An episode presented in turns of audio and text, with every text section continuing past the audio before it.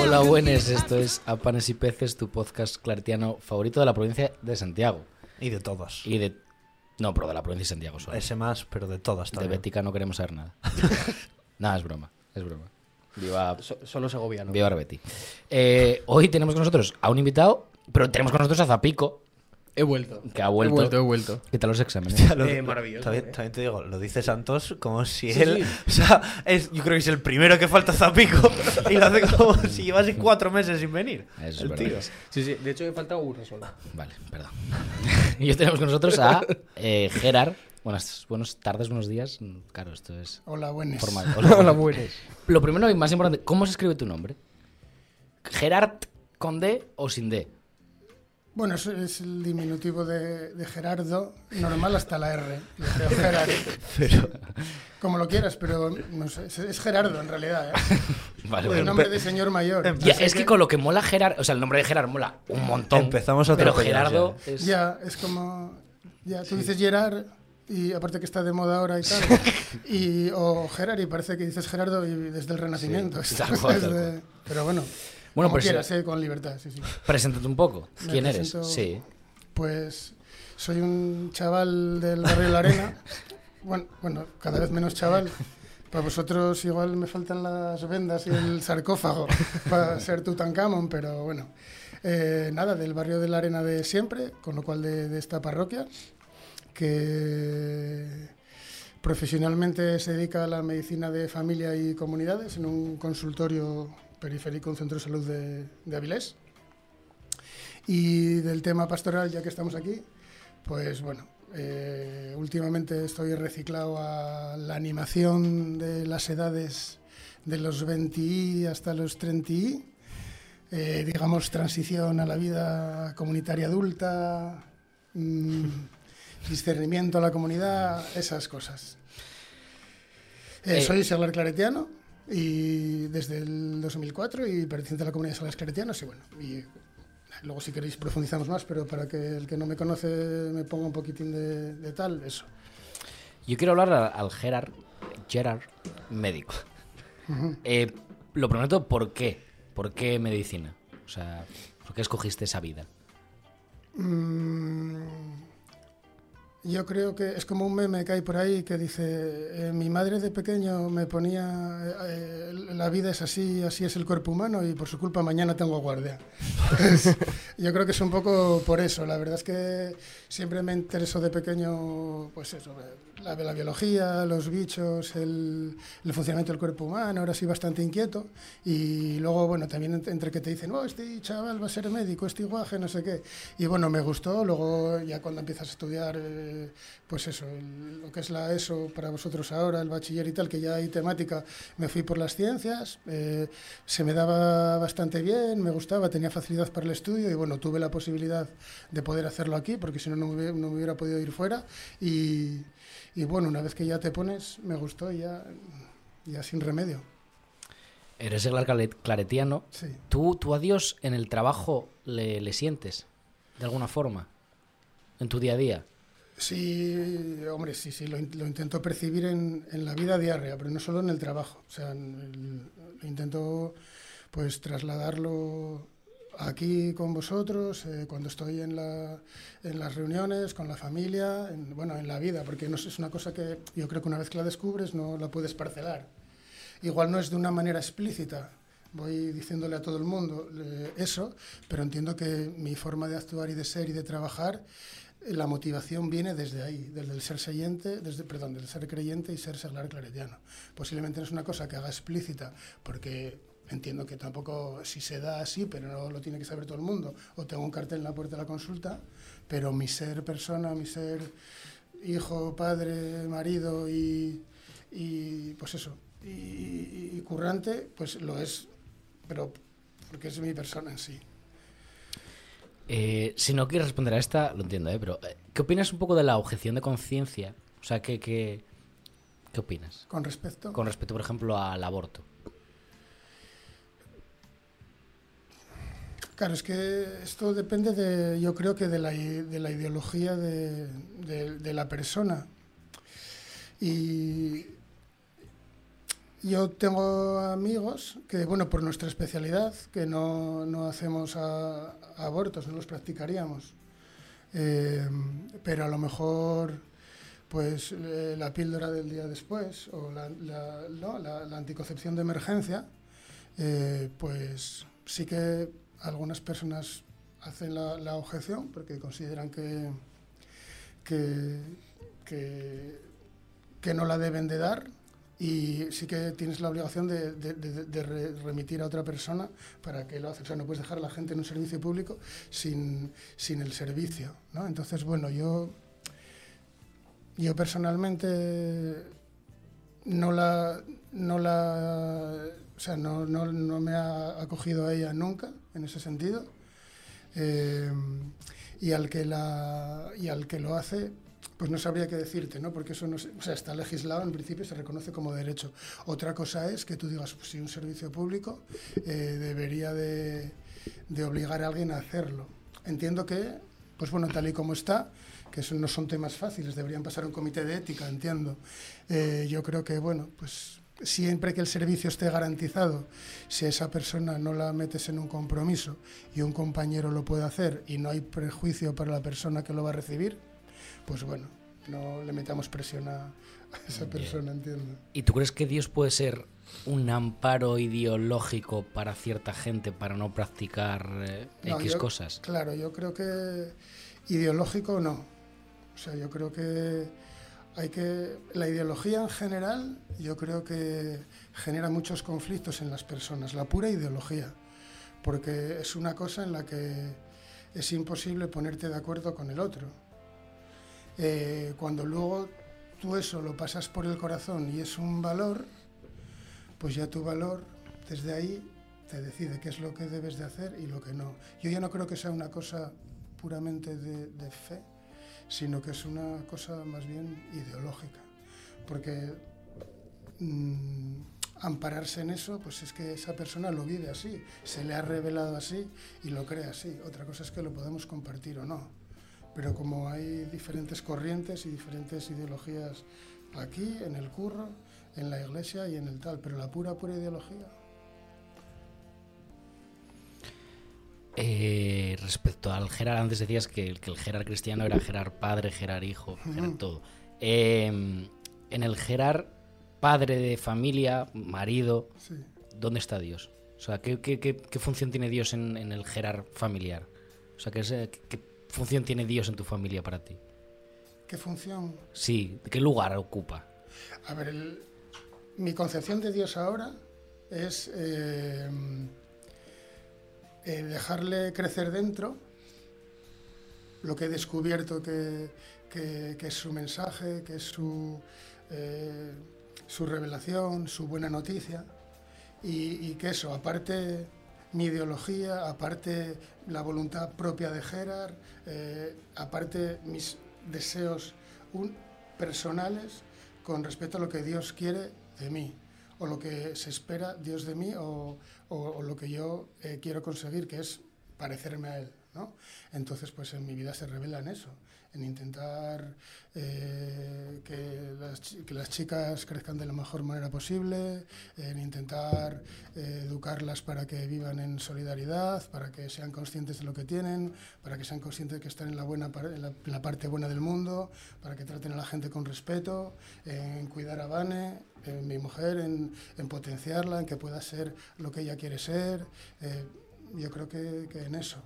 O sea, no es un- una norma de él me dice esto, yo tengo que hacer así, lo veo, pues lo veo en todo, lo veo en, cómo crecen, en cómo se relacionan, en cómo, bueno, forma parte de, de la vida porque intento dejar que me habite y que se expresen como soy. Me caliento, me caliento, me enfado, me enfado, me pongo como un mulo, me pongo como un mulo, pero intento que to- todo lo que hago tenga ese sentido y que quitar el gear ideología y que yo quiero esto y tú tienes que ser así tal, para el Dios que nos brota de lo que vamos conociendo, pues se vaya haciendo presente. Y si tuviese que definir a Dios en un qué, en un quién, en un... ¿Qué sería para ti? Es que es, es dinámico. Por ejemplo, yo cuando era muy más pequeño, parece, parece esto como cuando lees los libros de los santos, eh, asistía a la Eucaristía con años y tal. Pues yo pues estaba ahí en los bancos de la parroquia, porque bueno, yo me bauticé aquí, como era de la arena y tal, hice todo el proceso así de tal, y, y lo veía pues como hay esa cosa que es "No, porque es tu amigo y entonces puedes acudir a él y le pedía por mi madre y por mi abuela.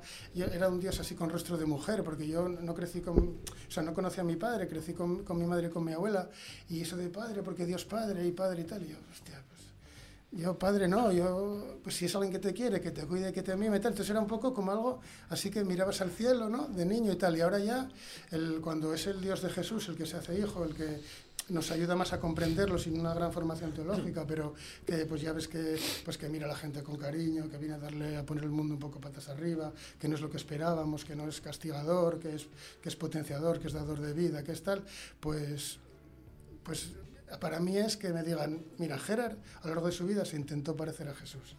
Ese es Dios para mí, el, el- el- el Dios hermano, o sea, el Dios hijo y el que, y el, y el que le seguimos porque nos mola lo que, lo que vino a hacer y tal. Esa, esa sería lo que es Dios ahora para mí.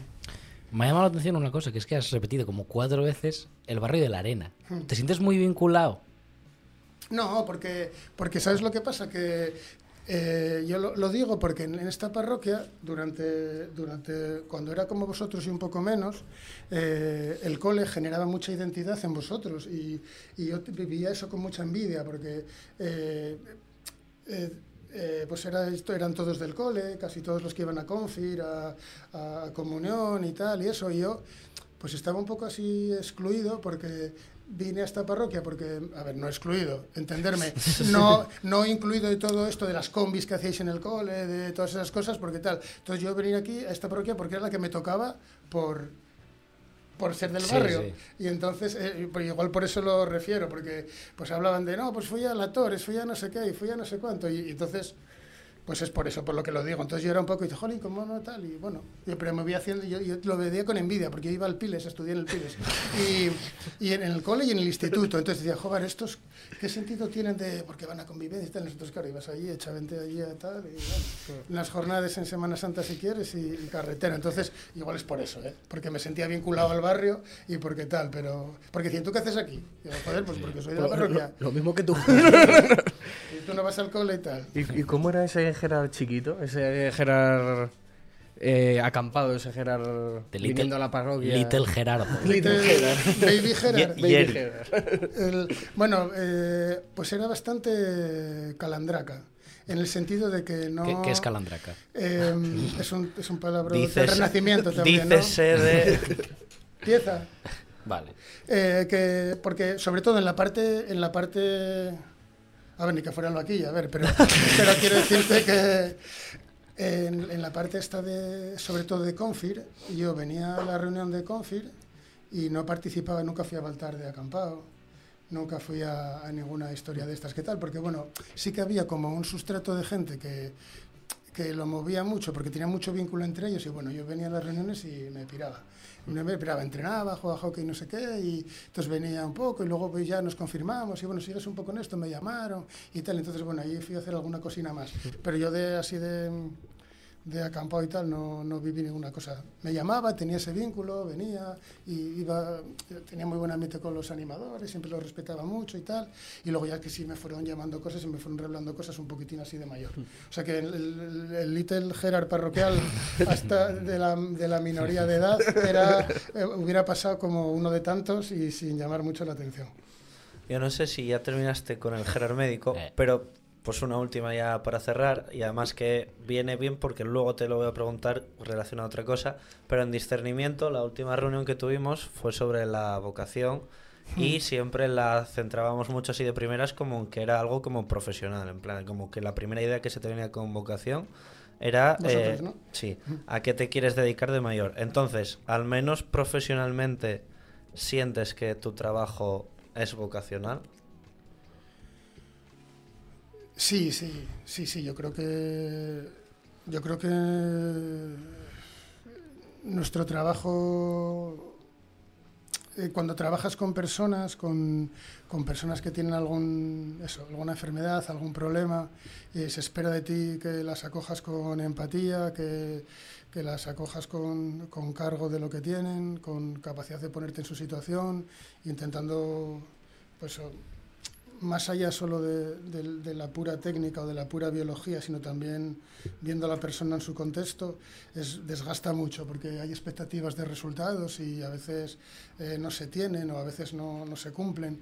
Y entonces, y más en el contexto que tenemos ahora, ya sabéis, con una carga asistencial bastante grande, con presión, con muchas horas, trabajar con personas desgasta. Yo creo que, que tienes que, si tienes que ser una persona vocacionada, que te gusta eh, lo que haces, y, y- porque si no te podría desgastar, sí, sí.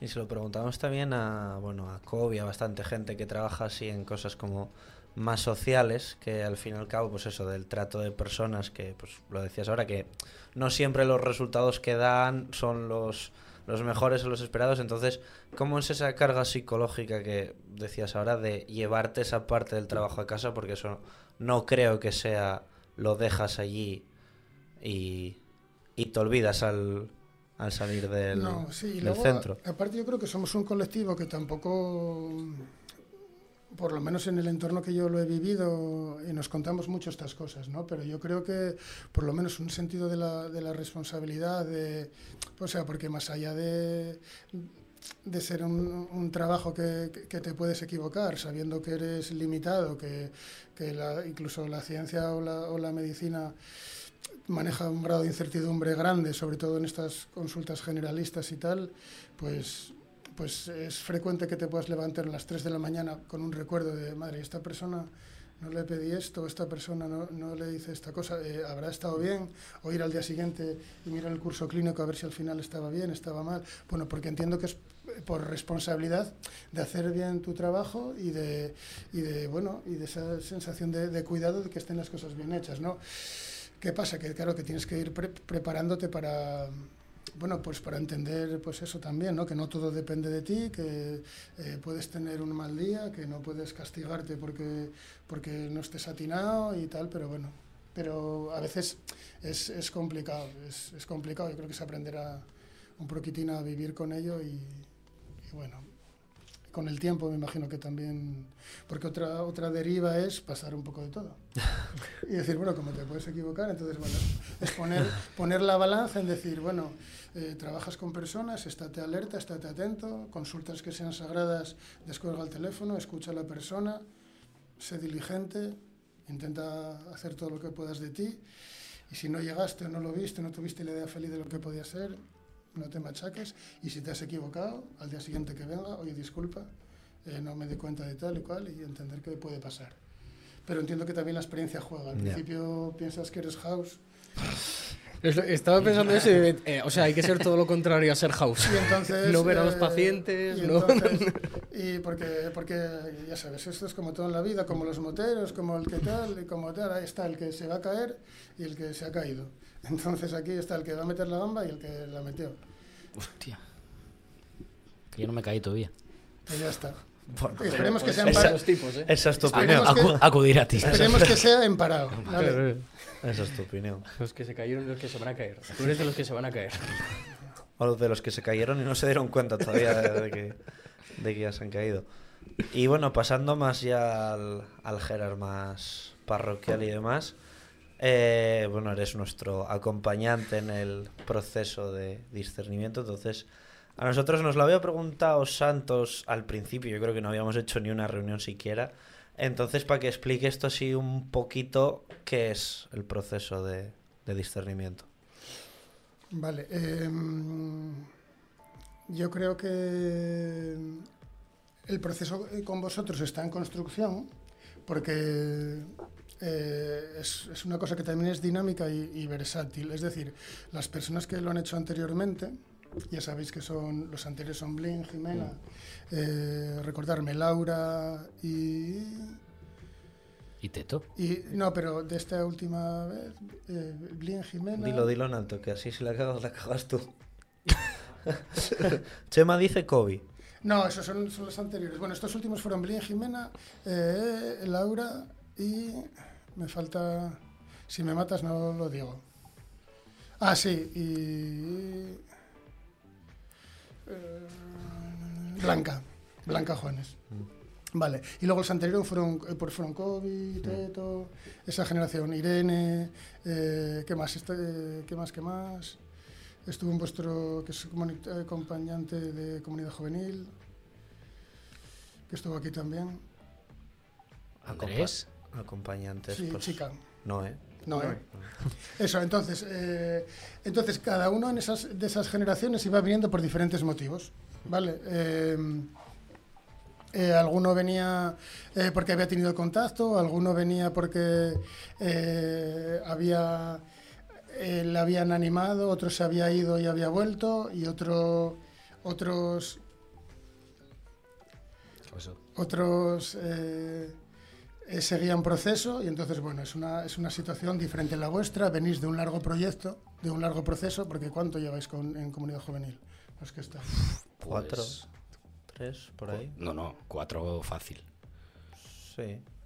Cinco, dice Chema. Me- me- a mí me cuenta 5 o 6, ¿eh? por eso por eso Cinco, dos- seis. 2023, Tranquilamente. 2018, sí. pues. bueno pues entonces eso eh, supone hacer una, una transición a lo que sería una vida en una comunidad adulta Em, vosotros, por lo que me contáis, eh, lleváis una trayectoria larga también en, pastoral juvenil, eh, de dinámicas, de acompañante, de trabajo y tal, y, y ahora pues lo que se os ofrece en esta parroquia es eh, ver si vuestra vocación o estáis llamados a hacer una a seguir viviendo esto que vais viviendo en una comunidad.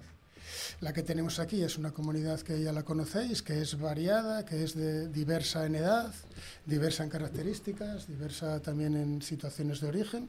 Y bueno, el trabajo que tenemos que ir haciendo es, eh, por mi parte, crear las condiciones eh, para que vosotros tengáis eh, los encuentros con, con Dios, para ver si lo que estáis llamados a ser es en esta comunidad, es así o es otra cosa. Porque además está bien porque luego hay muchos chavales que nos escuchan que luego piensan que se confirman, dan un par de reuniones a ser monitores y no hay nada más.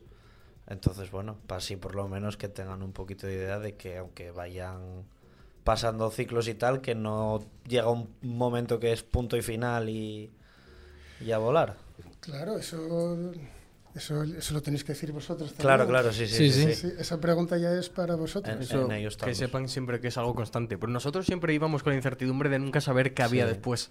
Y ahora, yo por lo menos con los chavales que tengo yo en mi grupo, lo que quiero es que se tengan claro que siempre hay algo más. No es un, ay, se acabó Baltar, se acabó el mundo. No, hay más. Es el final de algo nuevo. O sea, acaba de empezar todo. No os rayéis.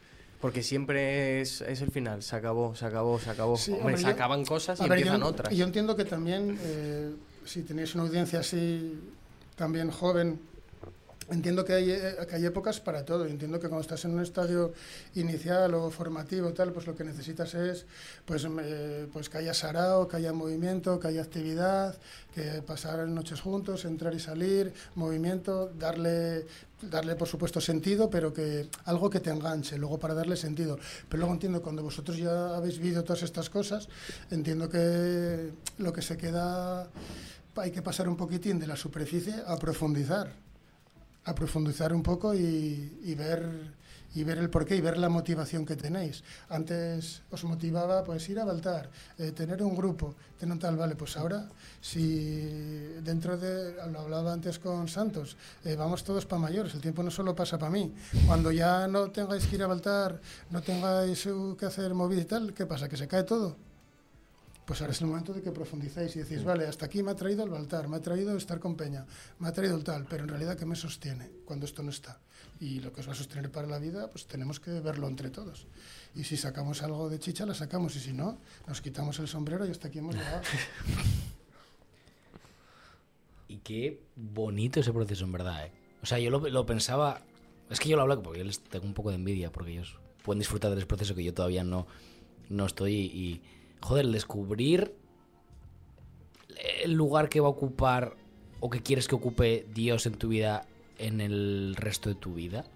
O sea, es una decisión súper importante y que nunca hemos tomado hasta ahora porque siempre se nos ha dado. O sea, llegamos al cole y te mandan en unos grupos donde las dinámicas están marcadas, donde las reuniones están marcadas, incluso donde la imagen de Dios está un poco marcada también por lo que te cuentan. Y creo que, llegar a ese momento donde tú tienes que literalmente abrirte en canal a- y, dejarte, no sé, dejarte hacer por él, no sé. Sí, a ver, en realidad, a ver, cuando llegáis con esta trayectoria, o sea, el, el contacto ya lo habéis hecho. O sea, ya lo tenéis. O sea, no estáis aquí, no venís aquí eh, de vacíos a estas edades, digo, ¿eh? Pero lo que pasa es que a veces cuesta ponerle nombre y a lo mejor eh, profundizar un poco y ver de verdad cuáles son vuestras verdaderas motivaciones para estar. Entonces, bueno, pues claro, claro, claro, claro, claro, es bonito, es un poco, es, es diferente, ya lo intentamos, es un trabajo a lo mejor más personal y no tan grupal, aunque se ponga en común y nos ayude lo de uno para otros. Pero bueno, sí, yo creo, bueno, lo que sí es, claro, no estoy aquí hablando de, de lo que es bonito o no, te lo tendrán que decir ellos, están recién aterrizados, pero la sensación es que es, que es buena, porque es lo que tú dices, es, bueno, es, es un poco pasar al mundo de los mayores. Estáis evolucionando, Y ¿eh? la posición que va Vais a a ser decir pi- Gerard de poner a Dios, vais a ser ya te pichu. la digo yo, en Somos el como centro. Te vamos a dar el pollo. ¿Qué te parece? Toma el pollo. ¿Qué es el pollo? Contarme. ¿Se lo cuentas tú, Zapico? Eh, el pollo es un botón. Ujú. Eh, es un botón que cuando lo toques, pregunta clásica que hacemos siempre, cambia automáticamente algo en la iglesia, en general, en o sea el que mundo cuando entero. yo lo toque... Tocas y cambia lo que tú quieras, una cosa. En el mundo. Ah, vale. de vale. golpe, de un día para ¿Y otro. tengo que darle? Sí, según Sí, le das y lo dices. Cerquita el micrófono Sí. y, y nada más que le des y lo digas ya cambia, cambia? automáticamente. Automático. Y se nota además, te va a subir ahí un respigo de que, de que se nota. Eh, ¿Sabes lo que pasa? Que es que es lo que nos ha traído hasta aquí. Entonces me cuesta... Porque si tenemos la posibilidad de estar, estamos, esta iglesia que está es la que nos permite hacer el podcast, eh, conocer a los claretianos, ir de campa, haber tenido tal. Esa, con sus cosas malas y sus cosas buenas, es la que nos ha traído hasta aquí. Eso no quita eh, estar disconforme con según qué cosas. Y aparte, pensaba también que la iglesia es que es la de todos, no la mía. Entonces, si cambio, si le doy al pollac aquí y cambio solo lo que me gustaría a mí, igual a vosotros no os mola, ya tenemos el pollo montado. Entonces, ¿yo qué haría? Mira, hay una, cosa, hay una canción de las claretianas que no sé si la conocéis, que se llama eh, Os lo anunciamos. Y dice, eh, luego, bueno, la buscáis y tal, está el cancionero eso que manejáis para atrás y para adelante, se llama Os lo anunciamos, ¿vale? Y si no la ponéis, que está Se por ahí en YouTube y tal. De memoria, y entonces, cancionero. entonces, Cinco, dice, cinco, entonces cinco. empieza diciendo, está guay, eh, eh, está guay, la canción está guay, a mí siempre me gustó mucho tal. Y dice, soñamos con la iglesia vestida solamente de evangelio. Y luego ya sigue toda la canción. Entonces, si yo pudiera cambiar algo, pues mira, yo sueño con la iglesia vestida solamente de evangelio. Que todo eso que me contabas de ideologías, de no sé qué, de egos personales, de poder, de no sé cuánto, mira, si lo pones delante del evangelio, igual lo que tú piensas, entonces se templa un poco, y yo que pienso diferente, se templa un poco más. Y entonces el cambio mío, aunque sea un poco triste y no me moje mucho, yo vestiría a la iglesia de evangelio. Y igual nos iba mejor. Bueno, pues es un cambio bastante drástico que no se está. Sí, que no se hace. Sí. O sea, en O general sea, siempre. Es un cambio drástico, pero sin mojarte di- diciéndolo literalmente. Nada más la pregunta que nos dejó el anterior invitado Juan va bastante por el, por el estilo, por el mismo por el mismo rollo, que es que si tú fueses párroco de esta nuestra parroquia, ¿qué sería lo que cambiarías? Ojalá diga el párroco. Sí, lo No, primero, porque lo primero el- además ah, llegar. bueno, ya, claro, sí. Ya pa- pa- eh, especificó, dice, lo primero que harías nada más llegar, tu primera Que medida volviese que- Juan. Claro, pero no, eso es mentira, porque es que Y eso no, encima de destino será en junio, o sea. eso no- eso no lo puede hacer él porque, porque ¿cómo vas a llegar y cambiar nada? ¿Te imaginas? Que llegar y cambiar la alineación, te echas enemigos, amigos. Yo... O algo que añadirías que ves que cambi- cambiar, añadir. Mira, yo, soy- yo, soy- o sea, no me importa. O sea, yo llevo muchos años ahí por aquí, con mis idas y mis venidas, porque cuando tuve a la, a la, a la, a la Berta, a la, mayor, pues dejé de estar en según qué cosas y tal, y, y hasta que no tenía compromisos, la verdad es que a mí siempre me, me ha- tengo que agradecerles porque siempre me han dado mucha bola en el sentido de, de ofrecerme responsabilidades, pues cuando no con matrimonios, cuando no equipos provinciales, laicos y familia, entonces sí que tenía, estuve en el consejo pa- parroquial, entonces sí que tenía una, una visión y te podría decir, pues mira, yo cambiaría esto, tal. Ahora, sinceramente, estoy como muy reciclado con los viejos jóvenes de, de 20 y 30 y entonces eh, sería un poco pretencioso por mi parte decir, mira, pues yo de la parroquia eh, cambiaría esto. Pero mira, si queréis, me mojo un poco en pastoral juvenil por, por la herencia que veo recibida con vosotros, con, con, los, con los chicos anteriores. Le pido mil disculpas a Noé porque no me sé el nombre y me quiero morir ahora mismo porque es, eh, porque vamos, es excepcional y me, da, me sabe muy mal, pero bueno, entre los nervios y el tal, me, da rabia. Y Blanca también, pobre. Entonces, bueno, sí de paso meto la cuña, ¿eh? Para que me veáis con cariño y os abrazaré cuando os vea, porque esto no puede ser así.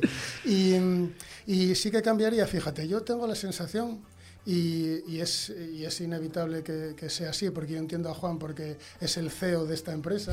Entonces, como CEO de esta empresa, tiene que mirar porque vaya bien, porque estéis contentos, porque haya números, porque las cosas salgan, porque tal. Pero, y seguro que él también, si pudiese, lo haría, pero no se puede atender a las cosas. Yo levantaría un poco la cabeza.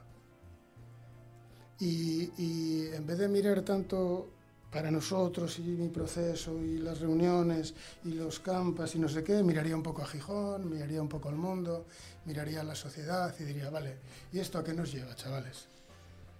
¿Nos lleva solo a campas? ¿Nos lleva solo a tal? Os voy a citar, ¿vale? O sea, está muy guay que cuando digas qué es lo más importante, cuando les pregunté a estos chicos, es que a Santos le mola porque pronto estará en esa situación. Dices, ¿qué te, has, tra- qué- ganas, qué te has traído ganas. hasta aquí? ¿Cuál ha sido tu... mm, su- pu- puedo decirlo, ¿no? Sí, sí, claro. Sí, eh, ¿qué, cuál- qué ha sido lo que, la cosa fundante, lo que te dice esto me enganchó y tal?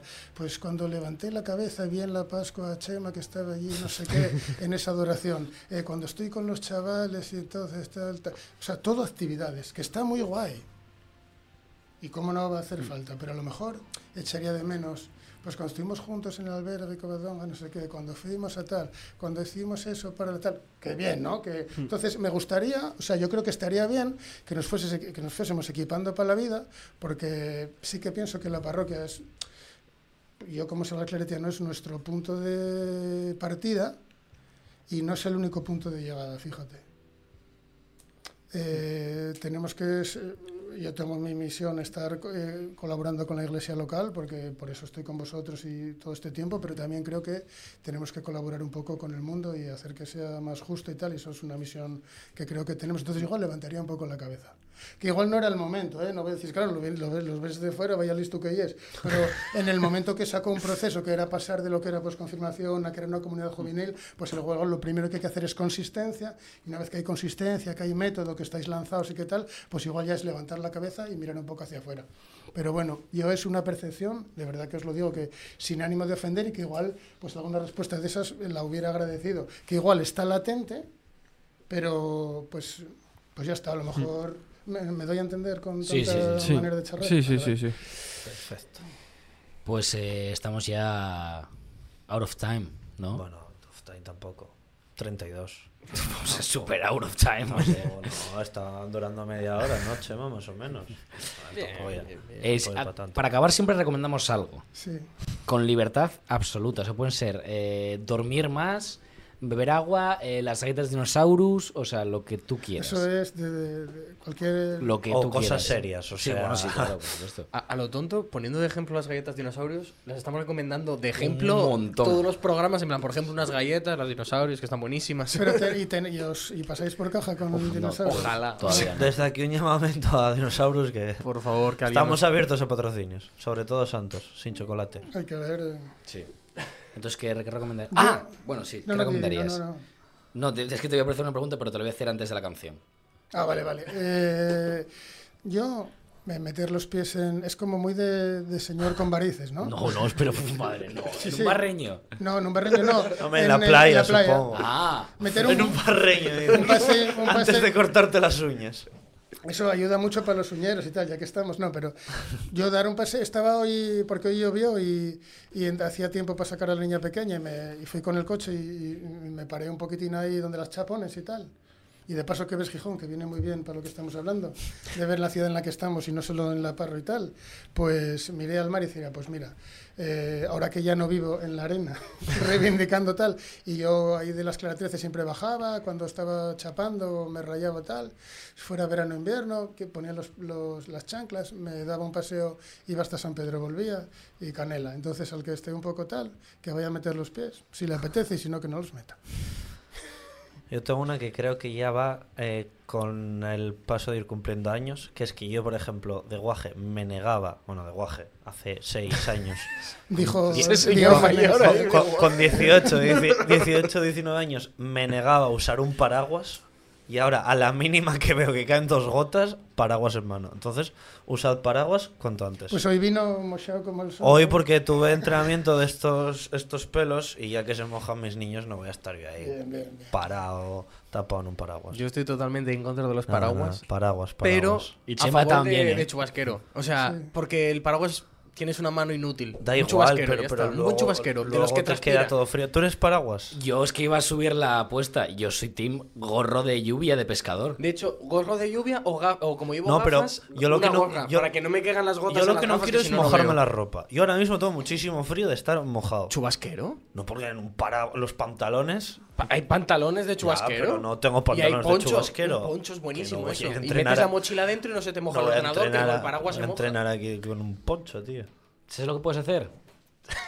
Ir a meter los pies a la playa. Claro, claro, claro. Aprovecho para reivindicar tema paraguas. Eh, el paraguas es una carga. Usen lo paraguas. pierdes, eh, ocupa espacio, usen lo metes en el paraguas. coche y mojas todo. Nada. Paraguas. Muy mal. Y yo voy a seguir. Porque una tú tradición- cuando entras en el coche mojado no mojas todo. No, porque el, abri- el abrigo lo puedes poner así. Sí, sí, sí, Ah, sí, ¿ves? sí, sí. Y ya está. ¿Eh? ¿Eh? Nada. Yo voy a seguir una tradición que empecé el, el- el otro día, con lo cual no sé si se puede llamar tradición. Voy a recomendar otro canal de YouTube. en este caso a Nico Ride Me Five, un chaval que lleva como dos años y medio tirando ya para tres, eh, recorriéndose África, bajando por la costa oeste, subiendo por la costa oeste, ha llegado a Israel y en Israel se acaba porque ahí el mundo se complica. Eh, es una forma muy diferente de ver estos países. Es el final boss, eh. Eh, Israel. va muy a, a calzón quitado, eh, va con él con la moto y sobreviviendo con lo que llevan las maletas desde hace dos años, todo rompiéndose. Entonces, viene bien descubrir ese continente desde otros ojos. Pues ya que dices lo de Israel, yo voy a recomendar a. Uf, voy a quedar de flipado. No, porque como en el resto de canciones que recomiendas, ¿no? Eh, que ya que dices, dices lo de Israel, yo voy a recomendar a Julia Navarro, que es una novelista mm, brutal y que estoy leyendo ahora una novela de ella que eh, va sobre la guerra palestino-israelí y demás. Bueno, y está muy interesante. Que se llama Dispara, eh, yo ya estoy muerto. Os lo recomiendo y ya está. Y para irnos, ¿la homeopatía qué? Eh, eh, eh, Zamora. Zamora. ¿La Zamora. homeopatía qué? ¿Qué opinas? ¿Qué pasa con Zamora? La homeopatía, ¿qué opino sí en general? Es que A es una cosa, hacemos aquí la broma, pero ahora de verdad, o sea, en pocas palabras, ¿qué, qué, ¿Qué, qué opino? ¿Qué Sí, haría yo? ¿qué consideración Yo, te merece? eh, no tiene eh, evidencia científica de que mejore la situación clínica con respecto a placebo. Eh, las personas que eh, van a gastarse mucho dinero en homeopat- en homeopatía o en tratamientos homeopáticos con respecto a la medicina, digamos, tradicional y no van a hacer un tratamiento tradicional, eh, yo creo que eso es engañarlas. Pero también te digo que si tengo delante una persona que toma un tratamiento homeopático, yo le diré que, que no le va a hacer mal y que si a él le vale, que lo tome, pero que no hay evidencia de que va a hacer bien. Porque yo también entiendo que, que el paciente es parte de su tratamiento, pero si yo también veo que, que es una cosa que le va a perjudicar o por hacer eso va a dejar un, un tratamiento convencional o científicamente demostrado, yo me siento en el deber de decírselo. ¿Vale? Es un poco como no mojarse, ¿no? Pero yo creo que, me- yo creo que lo estoy diciendo claramente. O sea, no voy a decirte, eres un gañán porque estás tomando estas pastillas que no te hacen nada, eres un paquete, pero si eh, no te van a hacer mal y aparte eh, vas a hacer lo que, lo que la ciencia recomienda, pues no te voy a decir qué tal, ¿vale? Porque, pero, pero la homeopatía como tal no está demostrado que mejore más que, que, que un placebo. O sea, que podemos recomendar la ciencia así como cosa general. vale, pues nos vamos a ir con una canción de Jorge Drexler. Siempre sabe, es que es buenísimo. Y, Normal, es que es buenísimo y- ese señor. o sea, y Natalia. Lafourcade, que se llama Salvavidas de Hielo. No está y es lo, nada original. es lo más cerca de la homeopatía que yo he puesto en mi vida, que es está esta canción. a nada original el tío. Hostia, suena bien, eh. Esta- esta- esta- la escuchas, Gerard. Está, está, La escuchas, Gerard. Venga. está, está guay, pero cambia un poco.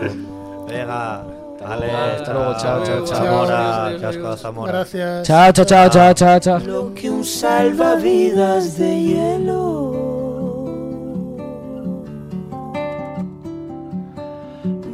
Que un anuncio pintado con humo en el cielo. Entró en mi piel